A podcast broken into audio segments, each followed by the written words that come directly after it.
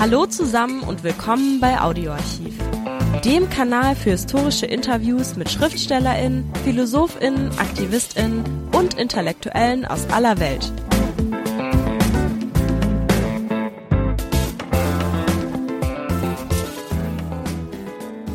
Hallo, heute wollen wir euch in die Vergangenheit entführen, in die jüngste politische Vergangenheit in Ägypten Unterschiede zur Gegenwart sind zwar kaum auszumachen, aber von Anfang an.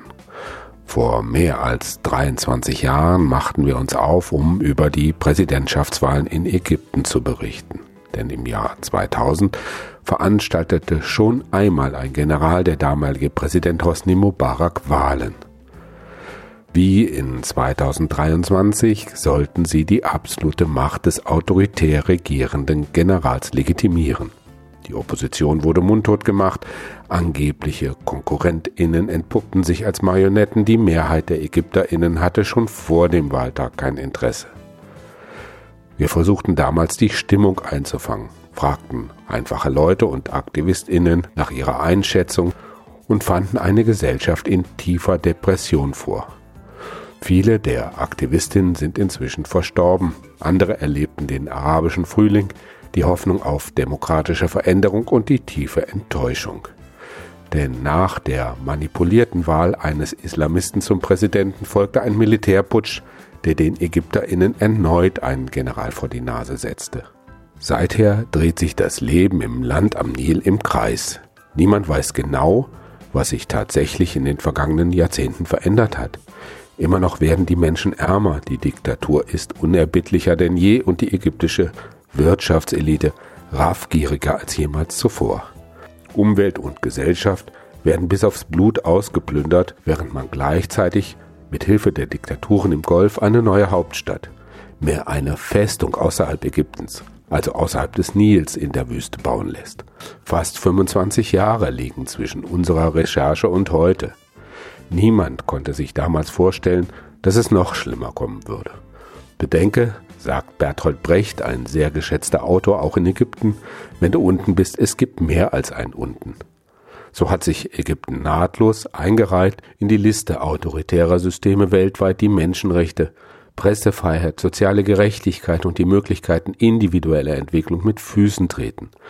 Eliten, die plündern und jeden Oppositionellen bis hin zu seiner Ermordung mundtot machen. Ein spannender Blick in die jüngste Geschichte Ägyptens des uralten Landes am Nil. Viel Spaß!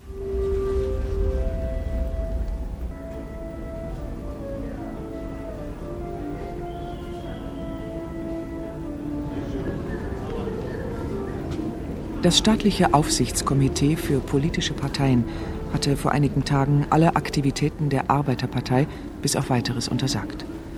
Als Grund wurde angegeben, dass die islamistische Oppositionspartei mit ihrer wochenlangen Agitation gegen einen Roman des Syrers Haidar Haidar in der Parteizeitung Al-Sha'ab, das Volk, den sozialen Frieden in Ägypten gefährde. Die Partei sieht in dem vom ägyptischen Kultusministerium im Neudruck herausgegebenen Roman eine Gotteslästerung und bezichtigt Autor und Herausgeber der Koran- und Prophetenbeleidigung. Gefährliche Politik titelt die Wochenausgabe der Zeitung Al-Ahram und führt aus, dass die Rechnung der ehemals sozialistischen Splitterpartei mit dem Angriff auf säkulare Autoren, ihre Popularität für die nächsten Parlamentswahlen im November zu steigern, nicht aufgehen werde.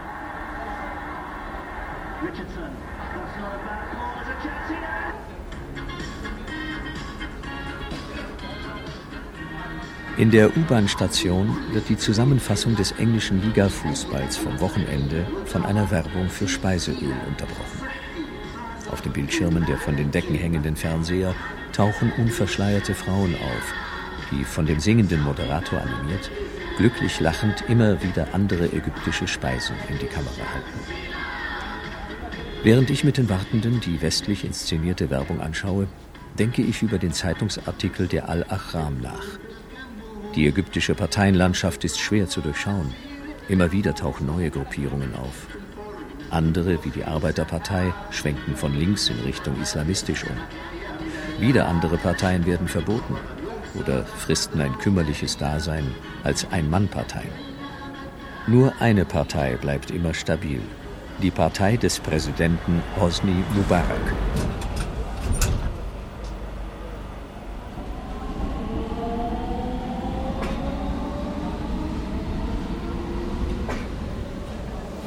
Ich bin auf dem Weg zu Abu Khaled, den ich bei meinem letzten Ägyptenbesuch vor drei Jahren kennengelernt hatte. Abu Khaled hat wie viele andere Ägypter in den 70er Jahren in Saudi-Arabien gearbeitet. Das war nach der Öffnung des Landes durch den damaligen Präsidenten Anwar al-Sadat. Von dem dort verdienten Geld kaufte sich der gelernte Elektriker nach seiner Rückkehr ein Taxi. Heute ist er 45 Jahre alt und lebt mit seiner Frau, zwei 19 und 17 Jahre alten Söhnen und einer 15-jährigen Tochter in dem Kairoer Stadtteil Haram, der unweit der Pyramiden liegt.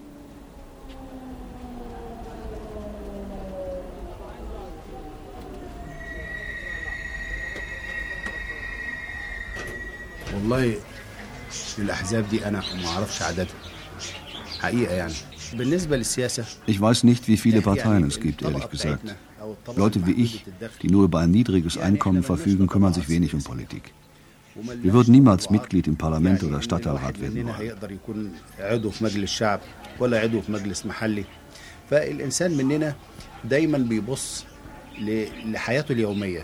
Wir sind immer mit den Problemen des täglichen Lebens beschäftigt müssen uns um die Ernährung der Familie kümmern, darum unseren Kindern eine gute Ausbildung zu ermöglichen. Sie sollen zu Menschen erzogen werden, die von anderen respektiert werden und sich selbst und ihre Familie achten.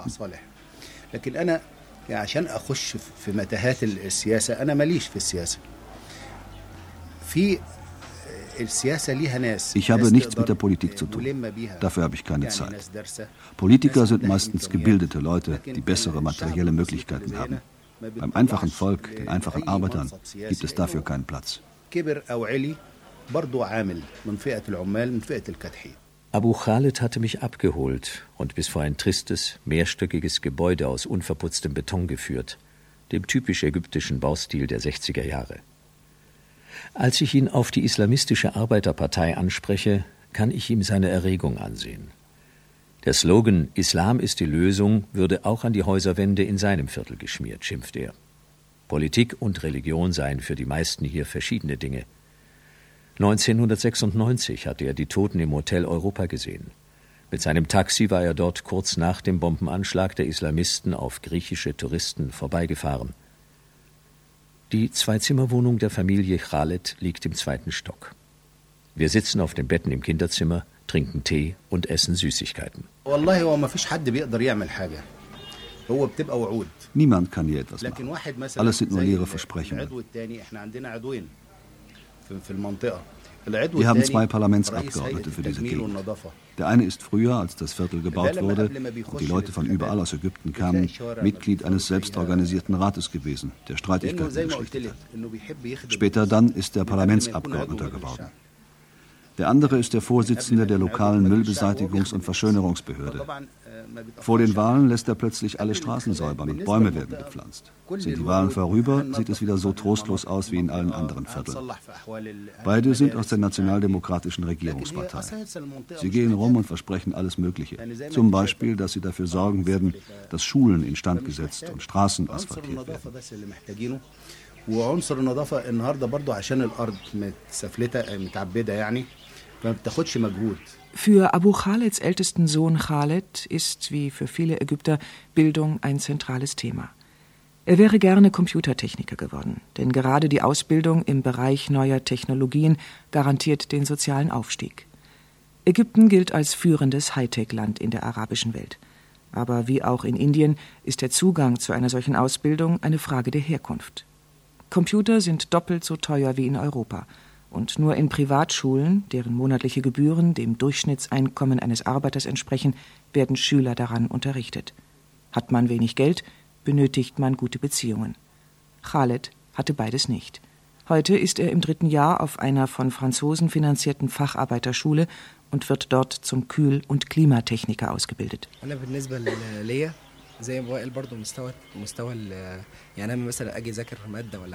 Bildung ist für mich ein großes Problem. Es gibt zwar Bücher, die vom Ministerium verteilt werden, aber wenn ich eine Information brauche, muss ich zusätzlich andere Bücher kaufen. Das können viele nicht bezahlen.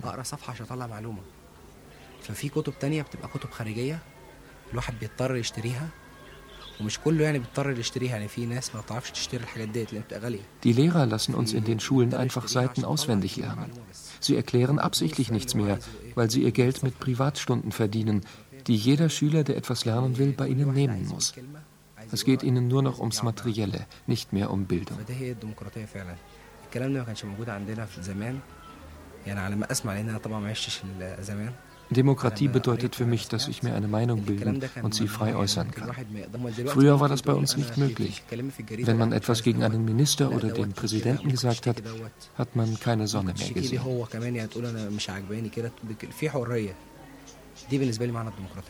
Die Regierung hat Bildung und Ausbildung zum wichtigsten Ziel ihrer Politik erklärt. Jedes Jahr werden über 500 Millionen Mark in diesen Bereich gesteckt. Damit führt man Kampagnen gegen den Analphabetismus, unterhält Schulen und Universitäten und bezahlt das Lehrpersonal. Doch auch wenn sich das Bevölkerungswachstum in den vergangenen Jahren auf zwei Prozent reduziert hat, reichen die Mittel für die überwiegend aus Jugendlichen bestehende Gesellschaft bei weitem nicht aus. Hinzu kommt, dass der gesamte Bildungssektor in den Händen von pensionierten Offizieren der ägyptischen Armee liegt. Bildung ist Teil eines Erziehungsprogramms, bei dem Disziplin, Gehorsam und Staatstreue die Ziele sind. Die Wohnung der Familie Khaled ist nur knapp 40 Quadratmeter groß. Ein Umzug ist unmöglich. 1997 wurden die Mietpreisbindungen für Neubauwohnungen aufgehoben. Die Preise stiegen um das Zehnfache. Staatlich subventionierte Wohnungen werden bis heute nur den Geschädigten des Erdbebens von 1992 zugeteilt. Abu Khaleds Familie behilft sich so gut es geht auf dem engen Raum. Im Elternschlafzimmer wird auf dem Boden gegessen. Es ist gleichzeitig Fernseh- und Aufenthaltsraum. Auf dem Balkon züchtet das Familienoberhaupt Wellensittiche. Freie Wahlen sind für den Taxifahrer Abu Khaled nicht das wichtigste Merkmal einer Demokratie. Demokratie bedeutet für mich, dass keiner mehr mitten in der Nacht kommen und mich verhaften kann, ohne Anklage und ohne dass ich weiß warum. Das ist mein Begriff von Freiheit. Die Privatsphäre ist unantastbar und alle Menschen haben eine Privatsphäre, in die niemand eindringen darf. Abu Khalid hatte mir direkt ins Gesicht geschaut, als müsste ich das Besondere seiner Aussage sofort begreifen. Doch erst später im Taxi, auf dem Weg zur Wohnung der Soziologin Hoda Zakaria, wird mir die versteckte Kritik an der ägyptischen Demokratie bewusst. Erst im März dieses Jahres wurde der Ausnahmezustand um weitere drei Jahre durch das Parlament verlängert. Debattiert wurde darüber nicht. Seit Beginn des Zweiten Weltkrieges, mit Ausnahme von sechs Jahren, ist er ununterbrochen in Kraft und verleiht der Exekutive und den Staatssicherheitskräften diktatorische Vollmachten. Dazu gehört die Verhaftung jeder Person ohne richterliche Anordnung sowie die Möglichkeit, Zivilisten vor Militärgerichte zu stellen. Während im Radio des Taxis ein Hörspiel läuft, in dem der Präsident als Vaterfigur aller Ägypter herausgestellt wird, kommen wir am Nedi Tis, dem Jagdclub, vorbei. Wenn hier die Bar um Mitternacht geschlossen wird, starten die gelangweilten Söhne und Töchter aus den einflussreichen Kairoer Familien zu ihren berühmt-berüchtigten Autorennen über die Nilbrücken. Erst vor einigen Monaten hatte es großes Aufsehen erregt, als nach einem Verkehrsunfall mit zwei Toten und einem Schwerverletzten der jugendliche Fahrer seine Verhaftung dadurch verhinderte, dass er den Polizisten mit Konsequenzen drohte. Sein Vater sei nämlich Parlamentsabgeordneter. Und obwohl der Aufschrei schnell verhallt war, werden solche Ereignisse noch lange weitererzählt. In einer Gesellschaft, in der viele Menschen nicht lesen und schreiben können, ist die Nacherzählung politischer Ereignisse wichtiger Teil des öffentlichen Gedächtnisses. Offener Protest oder gar Widerstand gegen die Privilegien der politischen Klasse dagegen ist gefährlich. Uh, Viele Menschen leisten passiven Widerstand.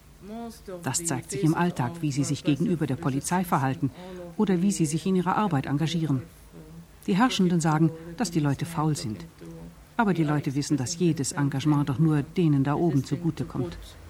Their heart and their work, you know. But so you you will not find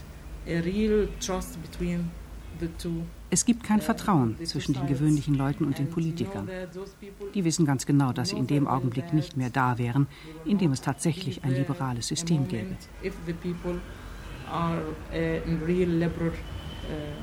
Nur was die Gewerkschaften anbetrifft, kann man etwas optimistisch sein.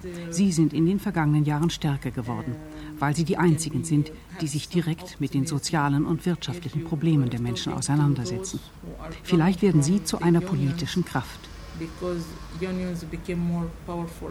Seit Jahren reist Hoda Zakaria durch Ägypten. Sie organisiert Seminare zur politischen Bildung, zur Familienplanung, zur Frauenfrage, zumeist mit wenig gebildeten Landarbeitern. Daneben ist sie Professorin für Soziologie an der nördlich von Kairo gelegenen Universität, außerdem Bürgerrechtlerin und Medienstar. In Heliopolis, jenem Kairoer Stadtteil, in dem viele Intellektuelle, Wissenschaftler und leitende Beamte wohnen, kennt sie jeder. In ihrer im westlichen Stil eingerichteten Wohnung sitzen wir auf dem Sofa. Es ist heiß. Selbst in der Nacht liegen die Temperaturen zu dieser Jahreszeit in Kairo noch über 25 Grad. Während die Touristen aus dem Westen in den zahllosen klimatisierten Fünf-Sterne-Hotels der Stadt eine ruhige Nacht verbringen, bewacht von der mit Maschinenpistolen und Gewehren bewaffneten Touristenpolizei, bringt der Ventilator in der Ecke des großen Wohnzimmers kaum Abkühlung. Huda Zakaria beginnt mir von Gamal Abdel Nasser zu erzählen. Er war wie eine Vaterfigur für viele Ägypter. Doch nun seien die Ägypter erwachsen geworden. Der Traum des arabischen Sozialismus sei schon lange ausgeträumt. Als ich sie nach der ägyptischen Demokratie heute frage, lacht sie nur. Nein, als Demokratie könne man das nicht bezeichnen. Die versprochene Demokratisierung sei immer noch eine leere Worthülse. Und das 25 Jahre nachdem Anwar al-Sadat die Ägypter auf westlichen Kurs eingeschworen hatte, jener Präsident Ägyptens, der 1981 von den Islamisten ermordet worden war.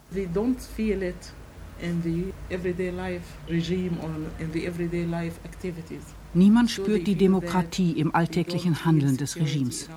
Niemand fühlt sich sicher genug, um sich zu engagieren oder sich für seine eigenen Ideen einzusetzen. Man fühlt sich von der Elite abgeschnitten. Innerhalb des politischen Systems spielt die gesellschaftliche Wirklichkeit keine Rolle.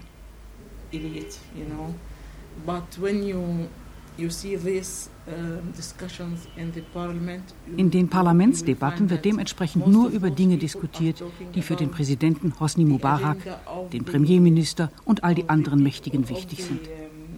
Die Parlamentsabgeordneten orientieren sich nicht an den Bedürfnissen der Menschen. Und diese fühlen sich nicht vertreten.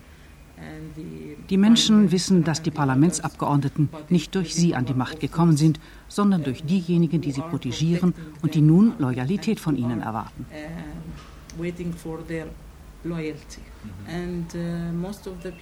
Aber die Menschen sind sich ihrer Probleme sehr bewusst. Sie sprechen untereinander darüber, egal ob es sich um Probleme des Bevölkerungswachstums, der Bildung oder der Gleichberechtigung handelt. Sie haben ihre eigenen logischen Standpunkte, im Gegensatz zu denen, die nur Blabla schwätzen und nicht meinen, was sie sagen.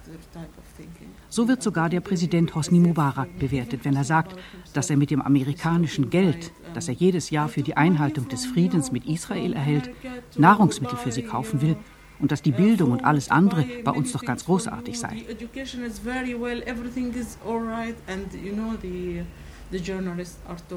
Auch wenn man die Überschriften in den Zeitungen liest, muss man glauben, es gäbe keine wirklichen Konflikte in Ägypten. Wann immer Menschen autoritär behandelt werden, hat dies Auswirkungen auf die Demokratie. Der auf Sadat gemünzte Witz, der die ägyptische Demokratie beschreibt, gilt auch heute noch. Ich werde dich mit Demokratie auspeitschen.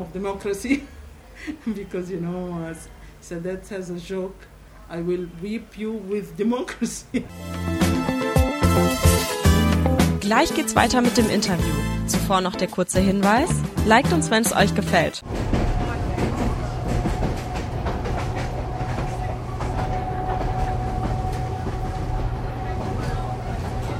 Die von den Engländern gebaute Schmalspurbahn wackelt wie ein Wüstenschiff hin und her. Neben der vierspurigen zweistöckigen Autobahn führen die Schienen von Heliopolis zum Ramsesplatz ins Zentrum der Stadt. Durch die Wagen gehen wie seit Jahrzehnten acht- bis zwölfjährige Kinder, die den Leuten Süßigkeiten in den Schoß legen, um sie vor der nächsten Station von denjenigen wieder einzusammeln, die sie nicht wollen. Auch der bärtige Fahrkartenverkäufer in seiner sandfarbenen Uniform scheint noch aus Nassers Zeiten zu stammen. Die Fahrt kostet nur 25 Piaster. Und jetzt, in der Nacht von Donnerstag auf Freitag, dem einzigen freien Tag in der Woche, nutzen viele Jugendliche das billige Transportmittel. Vielleicht gehen sie in eines der Innenstadtkinos oder wollen nur an den Auslagen der Schuhgeschäfte in der Talat Harb Straße vorbeipromenieren. Unter ihnen sind gewiss einige Liebespaare, die die Anonymität des Zentrums suchen, um den wachsamen Augen der Moralwächter in den Wohnvierteln zu entfliehen.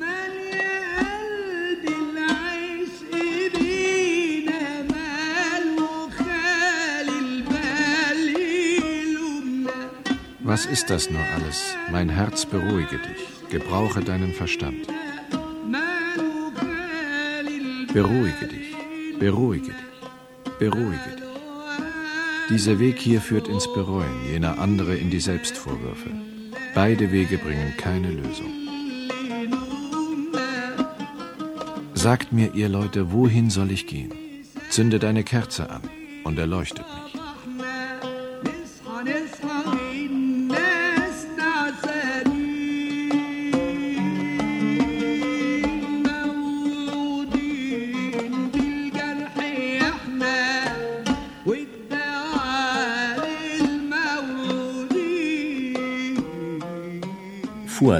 Dem ich schon seit vielen Jahren befreundet bin, hatte mir zur Begrüßung eine Kassette des ägyptischen Sängers Sheikh Imam geschenkt.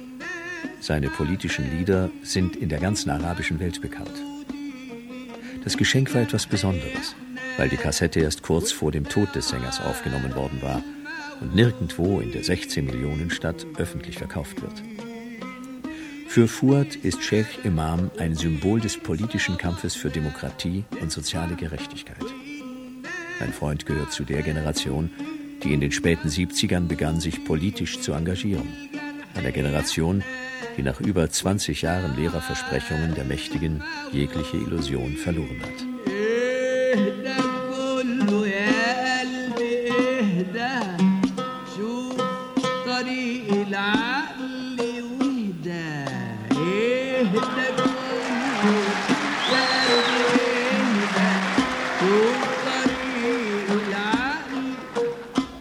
Fuad sieht müde aus.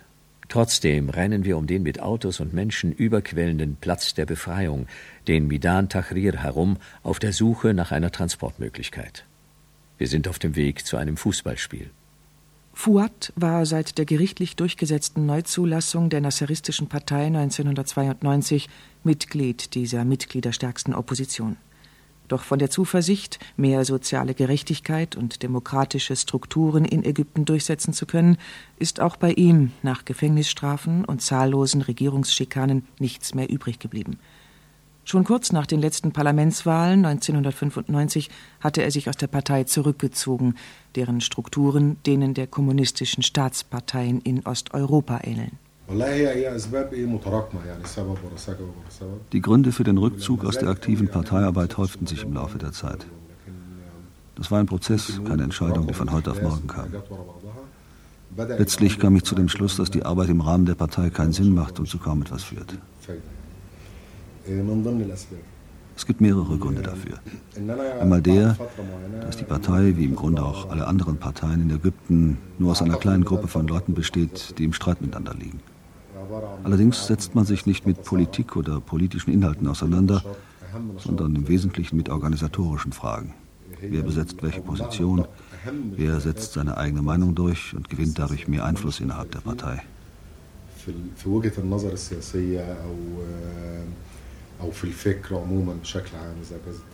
Zweitens, besonders die Nasseristische Partei versteht sich als Massenpartei. Das widerspricht aber entschieden der Wirklichkeit, denn das Verhältnis der aktiven Parteifunktionäre zu den einfachen Mitgliedern, die sie Massen nennen, ist sehr entfremdet. Auch ist die Art, wie die Partei aufgebaut wurde, wie Mitglieder gewonnen wurden, zutiefst undemokratisch. Vor allem sehe ich, dass die Partei sich nicht damit beschäftigt, Zukunftskonzepte zu entwerfen. Auch mit der Gegenwart beschäftigt sie sich nur zu geringen Teilen. Sie beschäftigt sich hauptsächlich mit der Vergangenheit. Trotz der fast 300.000 Mitglieder stellt die Nasseristische Partei nur einen einzigen Parlamentsabgeordneten. Einen von insgesamt 13 Oppositionsabgeordneten im ägyptischen Parlament. Sie vertreten das gesamte politische Spektrum, von der Linken über die wirtschaftsliberale WAFT-Partei bis hin zu den Islamisten. Alle anderen der 454 Parlamentarier gehören der regierenden Nationaldemokratischen Partei des Präsidenten Hosni Mubarak an.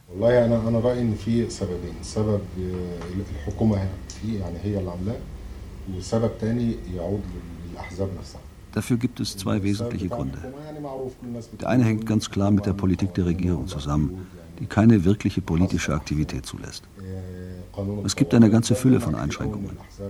Es gilt immer noch das Ausnahmerecht, was eine aktive Parteiarbeit unmöglich macht und eine Verbindung zur Basis verhindert.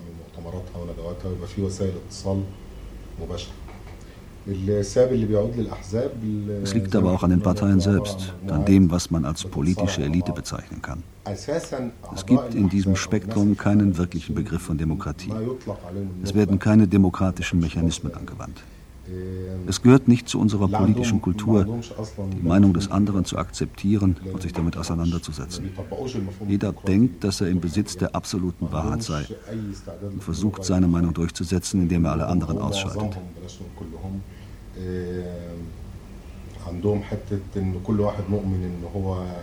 Von daher gibt es keine wirklichen Parteien, weder auf der Regierungs- noch auf der Oppositionsseite. Es gibt keine wirklichen Mitglieder, alle sind nur Scheinmitglieder. Es gibt keine wirklichen Wahlen, alles sind nur Scheinwahlen. Und deshalb gibt es auch keine Bewegung. Es gibt nur Stagnation. وبيقولوا نفس الكلام وقاعدين يلفوا حوالين بعضهم ومفيش اي حركه للامام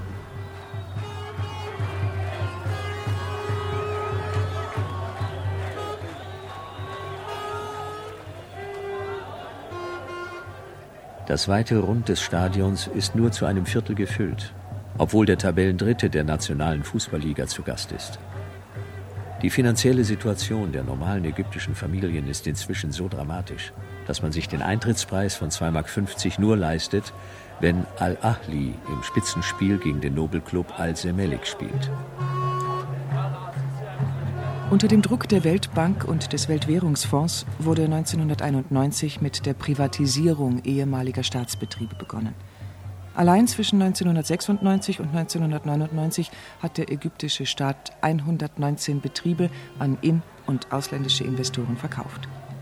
Damit wurde zwar der Abfluss von inländischem Kapital in den Westen reduziert, aber die von der Regierung propagierte Verbesserung der ökonomischen Situation spürten viele Ägypter nicht. Im Gegenteil. Durch die Einstellung staatlicher Subventionen für Grundnahrungsmittel sind diese teurer als im Westen. Gleichzeitig sind die Wohnungspreise durch die Aufhebung der Mietpreisbindung explodiert. So ist die prognostizierte Steigerung des Bruttosozialprodukts um 6,8 Prozent in diesem Jahr nur schöner Schein. Die soziale Schere klafft weiter als jemals zuvor auseinander. Auch in Ägypten gehören die unteren sozialen Schichten zu den Verlierern der Globalisierung. Im Stadion von Al-Ahli treffen wir ein aktives Mitglied der Nasseristen. Fuad hatte sich daraufhin schnell unter die Anhänger des ägyptischen Fußballmeisters gesellt. Die diesjährigen Parlamentswahlen, sagt er noch, bevor er mich mit Mohammed Manur alleine lässt, werde er nur aus der Zeitung verfolgen.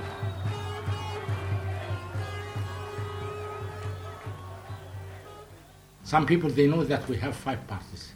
Manche Leute denken, es gebe nur fünf Parteien in Ägypten. Sie glauben sogar, dass die Muslimbrüder eine Partei sind, was sie nicht sind.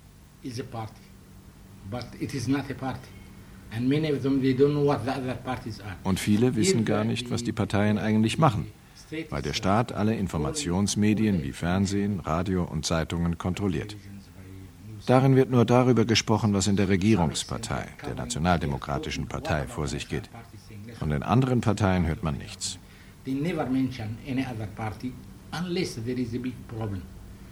Ein zweiter Punkt ist, dass wir keine Veranstaltungen außerhalb der Parteiräume machen dürfen. Nur während der Wahlen ist dies manchmal erlaubt. Dann muss der Raum geschlossen sein und jeder Besucher wird von der Geheimpolizei kontrolliert. Viele Menschen kommen gar nicht erst, weil sie denken, dass das, was wir machen, gegen die Regierung gerichtet sei. Um solche Vorurteile zu überwinden, bräuchten wir sicherlich 50 Jahre. 50 Jahre in einem wirklich demokratischen Regime. Nun kann man sich vorstellen, wie lange dies unter dem jetzigen Regime dauern wird. 50 years in a real democratic regime. Als Mitglied einer Partei weiß ich, dass ich von der Geheimpolizei überwacht werde. Sie wissen, wohin ich gehe, woher ich komme und mit wem ich telefoniert habe. In jedem demokratischen Land wäre dies gegen das Gesetz. Hier aber ist es Alltag.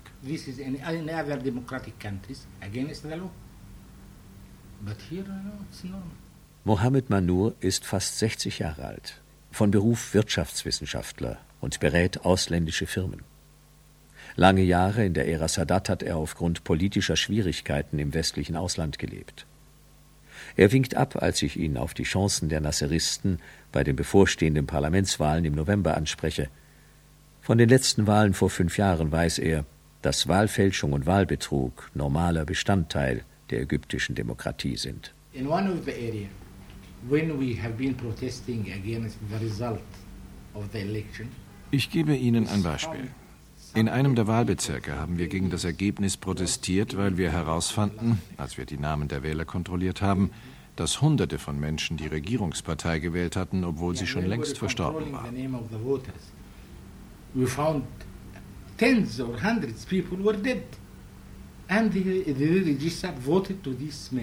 In einem anderen Wahlbezirk schien alles sehr fair und offen abzulaufen. Plötzlich entstand ein Streit unter einigen Fremden. Die Polizei hat daraufhin alle aus dem Wahllokal herausgeschmissen, inklusive diejenigen, die die Wahlurnen beaufsichtigten und für einen ordnungsgemäßen Ablauf sorgen sollten. Nach einer halben Stunde hat die Polizei dann erklärt, die Wahl sei jetzt beendet. Oder man entsendet irgendwelche unbekannten Wahlaufsichtspersonen aus weit entlegenen Provinzen in die Wahlbezirke, die dann im Einvernehmen mit dem Provinzgouverneur die Wahllokale nach zwei Stunden wieder schließen.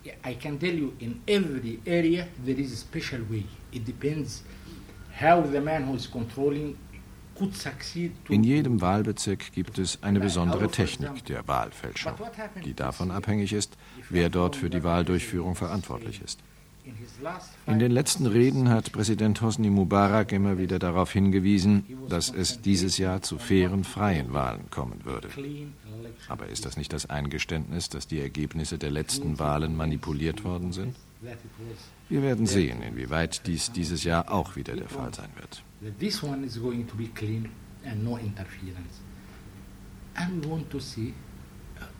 Und dennoch, selbst wenn diese Wahlen fair und frei sind, bin ich sicher, dass die Regierungspartei mindestens 75 Prozent der Stimmen erhalten wird, eben weil alles von ihr kontrolliert wird.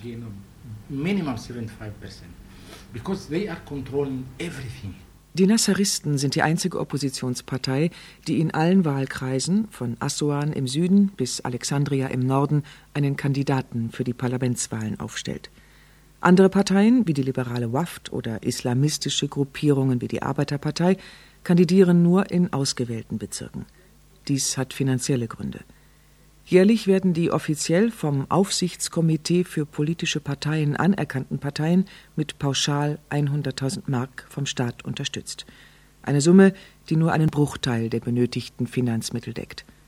Vor kurzem waren die Nasseristen gezwungen, ihre täglich erscheinende Zeitung in ein Wochenblatt umzuwandeln, und Wahlwerbung in den Massenmedien gibt es ohnehin nur für die nationaldemokratische Regierungspartei. Die ägyptische Öffentlichkeit reagiert aufgrund des fehlenden Zugangs zu verlässlichen Informationen auf Gerüchte äußerst sensibel und heftig. Mohammed Manur erzählt mir, Unternehmen schädigten Konkurrenzfirmen häufig dadurch, dass Gerüchte gestreut werden. Es heißt dann, dieser oder jener Firmenchef hätte wegen einer Pleite ins Ausland fliehen müssen oder sei bei einem Autounfall ums Leben gekommen.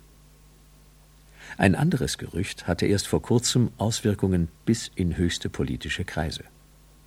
Von islamistischen Populisten wurde behauptet, dass der Schriftzug Coca-Cola in lateinischer Schrift spiegelbildlich gelesen La Mohammed la Mekka, also Nein Mohammed, Nein Mekka bedeuten würde.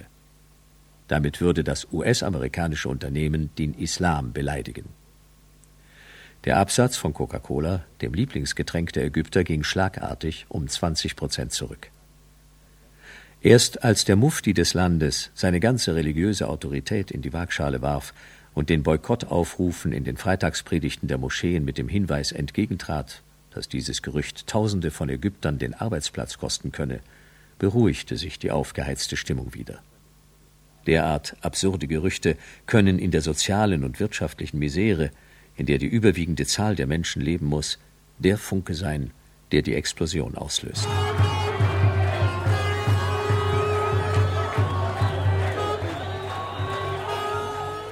Bis Mitte der 90er Jahre konnten islamistische Parteien und Organisationen wie die Muslimbrüder den Protest für ihre Zwecke nutzen.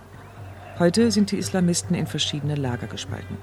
Der militante Flügel ist isoliert und zunehmend gewinnen diejenigen Kräfte an Einfluss, die die Islamisierung der Gesellschaft über Reformen anstreben.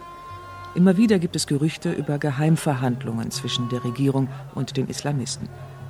Ausschlaggebend für die Umorientierung war die Wirkung des Bombenanschlags auf ausländische Touristen in Luxor. Breite Schichten der Bevölkerung versagten den Islamisten von da ab die Unterstützung. Die Islamisten hatten ihre bis dahin unangefochtene moralische Integrität verloren. Wir schauen den letzten Minuten des Fußballspiels zu. Nebenbei spricht Mohammed Manur über die Lage vor den Parlamentswahlen. What is happening now in Egypt is very, very quick. We smell it, we feel it. Im Moment verändert sich alles in Ägypten sehr, sehr schnell. Man kann es spüren. Nehmen wir nur zwei Beispiele aus den letzten drei Monaten. Etwa 45 Kilometer nördlich von Kairo wurde ein junges Mädchen beim Überqueren der Fernstraße überfahren.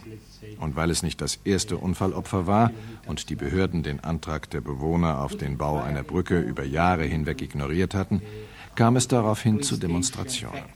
Regierungseinrichtungen und Polizeistationen wurden in Brand gesetzt. Schnell breiteten sich die Unruhen über die ganze Provinz aus und erst das aus Kairo entsandte Militär bekam die Situation in den Griff. Ähnliche Vorfälle gab es auch in anderen Provinzen. Erst kürzlich begannen einige hundert Fabrikarbeiter einen Hungerstreik. Alle diese Anzeichen kann man nicht so einfach übersehen. Vor sieben oder zehn Jahren war das noch nicht möglich. All this changing, it, it, you cannot just pass it like that. Yeah, seven or ten years before it was very difficult. Gleich geht's weiter mit dem Interview. Zuvor noch der kurze Hinweis. Liked uns, wenn es euch gefällt.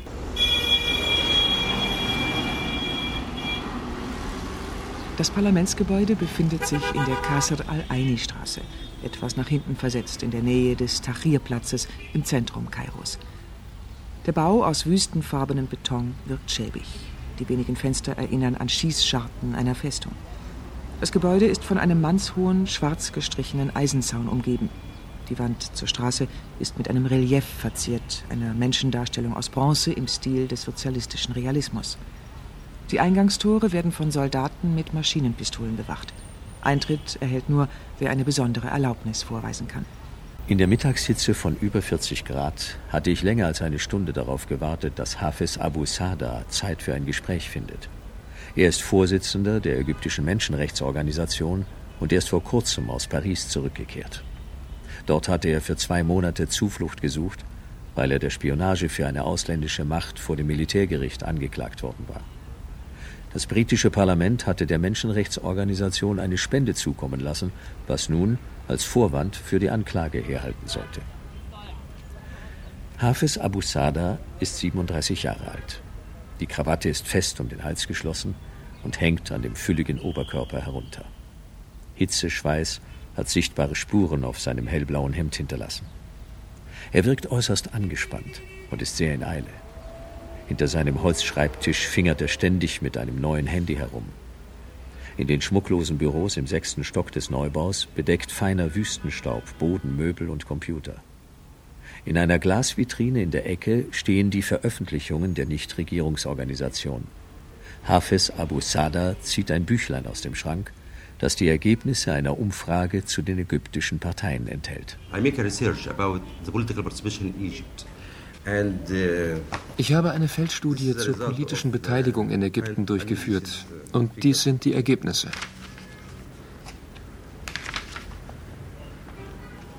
This is the study, the research. We make an interview with 5000 wir haben über 5000 Leute befragt. Davon gehörten 12 Prozent einer politischen Partei an. Unsere Frage, wie viele Parteien es in Ägypten gibt, konnten 26 Prozent ungefähr richtig beantworten. Aber 73 Prozent wussten überhaupt nichts von politischen Parteien. Sie kannten noch nicht einmal deren Namen, geschweige denn ihr Programm. And 73 doesn't know anything about the party Viele ehemals aktive Linke haben sich seit Mitte der 90er Jahre aus den Parteien zurückgezogen und Nichtregierungsorganisationen gegründet. Hier sahen sie einen größeren politischen Spielraum. Gesellschaftsveränderung, so ihre Überzeugung, müsse von unten ausgehen. Gleichzeitig wollte man dem sozialen Engagement islamistischer Gruppen etwas entgegenhalten. Ein Schlupfloch im Gesetz erlaubte bislang auch politische Aktivitäten der Nichtregierungsorganisationen. Die diesjährige Neufassung des Gesetzes verbietet jetzt jede politische Tätigkeit und erlaubt dem Staat bei Zuwiderhandlung, die Organisation zwangsweise aufzulösen. Was jedoch unter politischer Aktivität verstanden wird, führt das Gesetz nicht näher aus. Dass die Beobachtung der bevorstehenden Parlamentswahlen dazugehört, ist sicher. They run the election through the schools. Most of the die Wahlurnen werden auch in diesem Jahr wieder in den Schulen uh, aufgestellt. Aber wenn man die Wahl beobachten könnte, würde sich zeigen, dass die Wahlbeteiligung in Kairo, Alexandria oder Gizeh sehr schwach sein wird. Wahrscheinlich werden nicht mehr als 10 bis 15 Prozent an den Wahlen teilnehmen. In der offiziellen Statistik gibt es 20 Millionen Wähler und offiziell wird die Wahlbeteiligung mit 50 Prozent angegeben werden. Nach unseren Erhebungen werden aber nicht mehr als 20 Prozent im ganzen Land daran teilnehmen. Dazu kommt, dass die Wähler in Oberägypten und im Delta keinen Kandidaten wegen seiner Zugehörigkeit zu einer politischen Partei wählen werden, sondern weil er ein Familienmitglied ist oder im Dorf bekannt ist. Das hat wenig mit Politik zu tun. Das ist so etwas wie eine Tradition.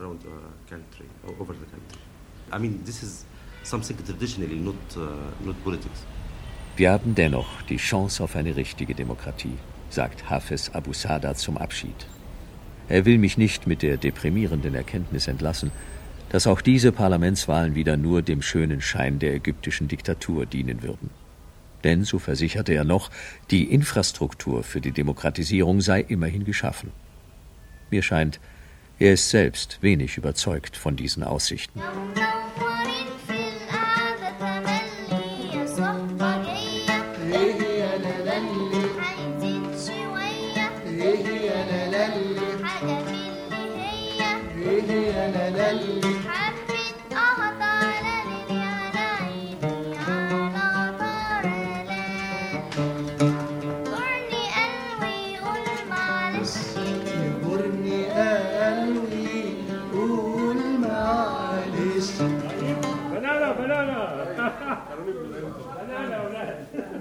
Bananen, Kinder, es gibt Bananen, ruft Ahmed Abdallah, als ich zusammen mit einer Freundin, bepackt mit vier Plastiktüten voller Obst, im Al-Jail Center ankomme.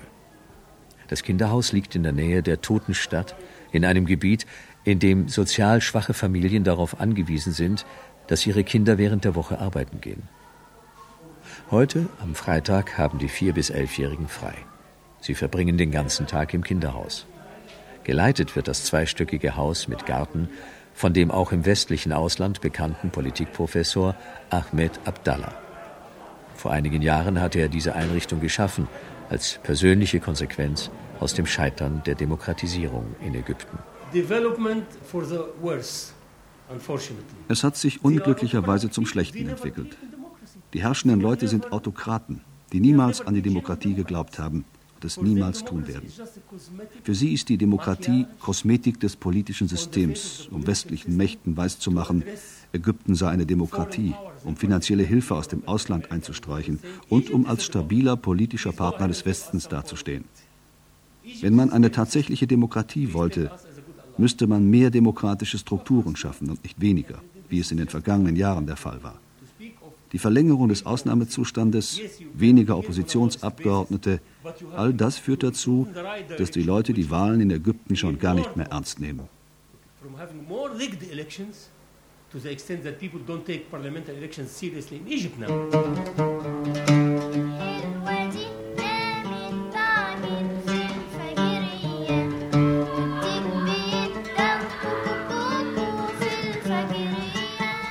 Im unteren Stock singen einige siebenjährige Mädchen zusammen mit einem Journalisten Lieder des in den 20er und 30er Jahren populären Sängers Sayed Darwish. Ahmed Abdallah rutscht nervös hin und her während unseres Gespräches. Es ist unübersehbar, dass die Erfahrung der vergangenen Jahrzehnte auch bei ihm ihre Spuren hinterlassen hat. Arbeit in der Universität wird der 50-Jährige nicht mehr finden. Und jede politische Aktivität würde die Schließung des Kinderhauses bedeuten, abgesehen von dem ständigen Druck persönlicher Bedrohung. In Griechenland wurde die Demokratie erfunden und im pharaonischen Ägypten die Diktatur, sagt er.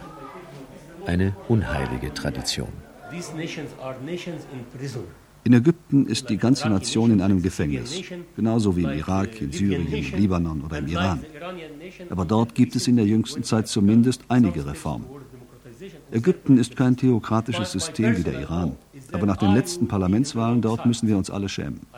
Mehr noch sollten sich aber diejenigen schämen, die an der Macht sind, die Leute der Regierung. Wir haben doch ein zivileres und moderneres und kein theokratisches System. In den vergangenen Monaten haben sie uns faire und freie Wahlen versprochen. Ich hoffe, dass wir ihnen glauben können, denn wir haben jeden Grund, ihnen zu misstrauen. Es ist die letzte Chance für die Herrschenden, endlich eine Veränderung einzuleiten. Wenn das ägyptische Regime die Parlamentswahlen im November nicht als letzte Chance zu einer grundlegenden Reform des politischen Systems nutzt, muss man sich auf indonesische Verhältnisse einstellen. November 2000 as the last chance for a major overhaul of the system and a major reform and change. If they don't do that, they must be ready for the Indonesian.